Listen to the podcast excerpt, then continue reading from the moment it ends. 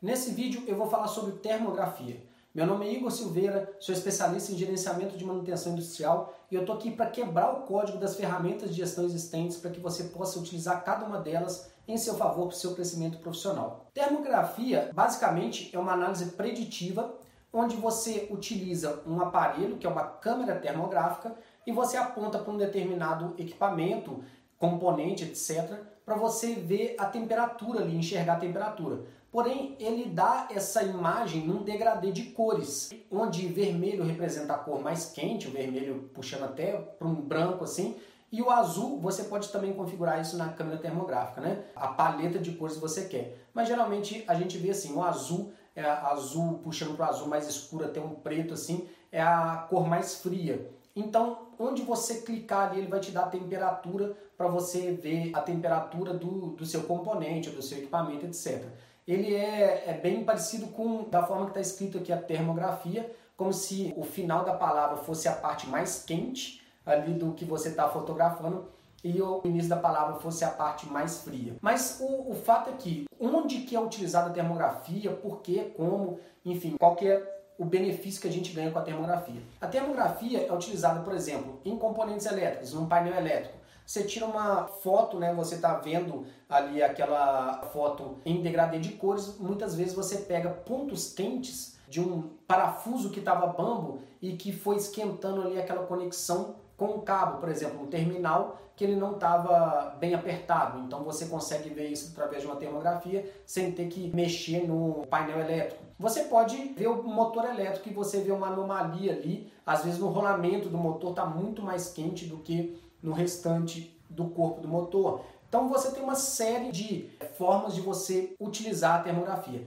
Aliás, a termografia ela é utilizada hoje na medicina, em investigações policiais, enfim, ela tem uma gama gigante hoje de utilizações da termografia. Mas o mais importante para ela se tornar uma preditiva de fato é a medição periódica desses parâmetros para que a gente possa ver a evolução dessas temperaturas. Então, se eu for lá medir hoje, medir semana que vem, medir na outra semana de novo, e eu estou vendo que essa temperatura gradativamente de um certo componente, por exemplo, vem aumentando, eu consigo ver qual que é o máximo, onde é o máximo que ele pode chegar. Ao máximo, ele pode ainda aumentar 10 graus, e ele está aumentando um grau por semana, ou seja, daqui a 10 semanas eu estou chegando na minha falha, no, no, ponto máximo que o meu componente aguenta. Então eu consigo atuar preventivamente, trocando esse componente antes que essa falha chegue, né?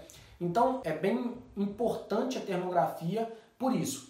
Tanto a termografia, a análise ali em campo, do degradê de cores e tudo mais, é quanto também você pode tirar essa foto e colocar num software, você consegue analisar também, não somente em campo, mas também depois um software com maior qualidade, com mais propriedade, né, estando num software e vendo cada ponto de temperatura, etc. Qual que é a grande pegadinha da termografia? A grande pegadinha da termografia é a seguinte: você tem um parâmetro dentro de cada é, câmera termográfica que você vai regular para você tirar uma foto dependendo do material com que você está tirando a foto. Por exemplo, se você está tirando uma foto do metal, é diferente de tirar uma foto de um concreto.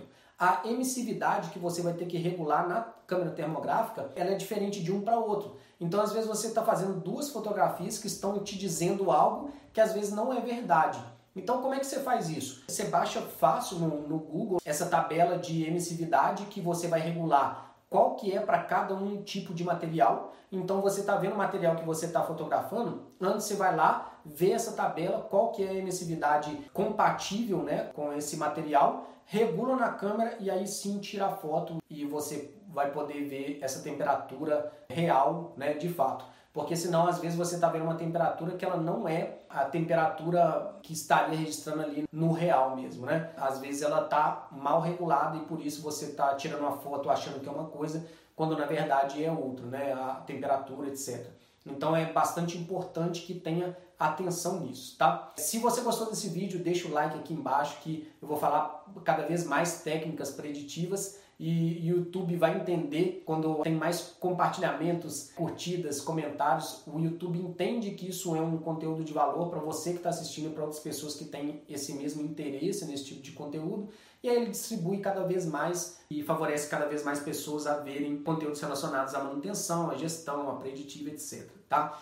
É, se você ainda não nos segue no canal, segue aqui, ativa o sininho para você receber notificação em tempo real dos vídeos que a gente vem postando. E eu te vejo no próximo vídeo. Um abraço, sucesso!